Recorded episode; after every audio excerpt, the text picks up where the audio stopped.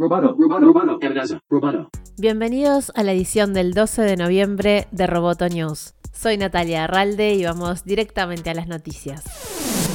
Comenzó una nueva era para Apple. La compañía presentó sus primeras computadoras con los procesadores Apple Silicon basados en la arquitectura ARM y diseñados por la propia compañía. El primer chip de este tipo se llama M1 y de momento vendrá incorporado en tres dispositivos, el MacBook Air, el MacBook Pro y el Mac Mini. De esa forma Apple se despide de los chips de Intel con los que convivió 15 años y pasa a tener un mayor control de los componentes de sus dispositivos Apple espera que los desarrolladores creen familias de aplicaciones que funcionen tanto en computadoras como en teléfonos. Con este cambio, Apple da un paso más en su estrategia para distanciarse de la competencia y depender lo menos posible de terceros. El popular analista de Apple, Ming Chi Kuo, estima que el cambio permitirá a la compañía ahorrar entre un 40 y un 60% del costo de sus procesadores. La compañía también dejaría de depender de Intel para actualizar sus dispositivos. Además, es un paso adelante para mejorar el rendimiento y diferenciarse más de las computadoras basadas en Windows.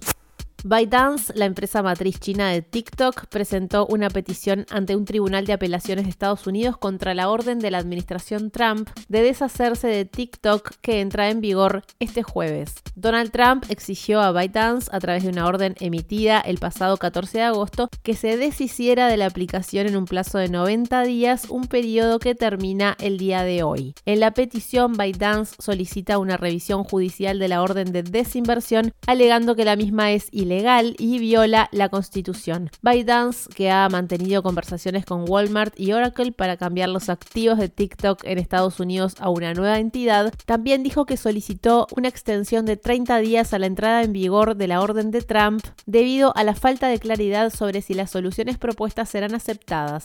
Sin prórroga, no tenemos otra opción que presentar una petición ante el tribunal para defender nuestros derechos, dijo la compañía.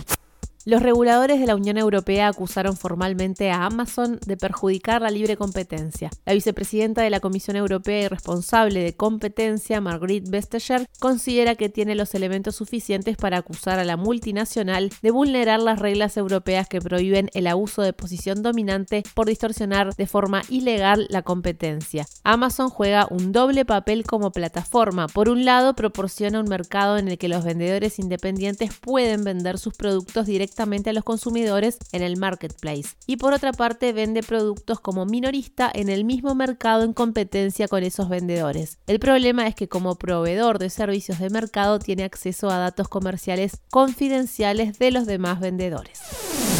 Roboto News es parte de Dovcast. Te invitamos a seguirnos en www.amenazaroboto.com, arroba amenazaroboto y facebook.com barra amenazaroboto. Hasta la próxima. Roboto News. Periodismo Tech.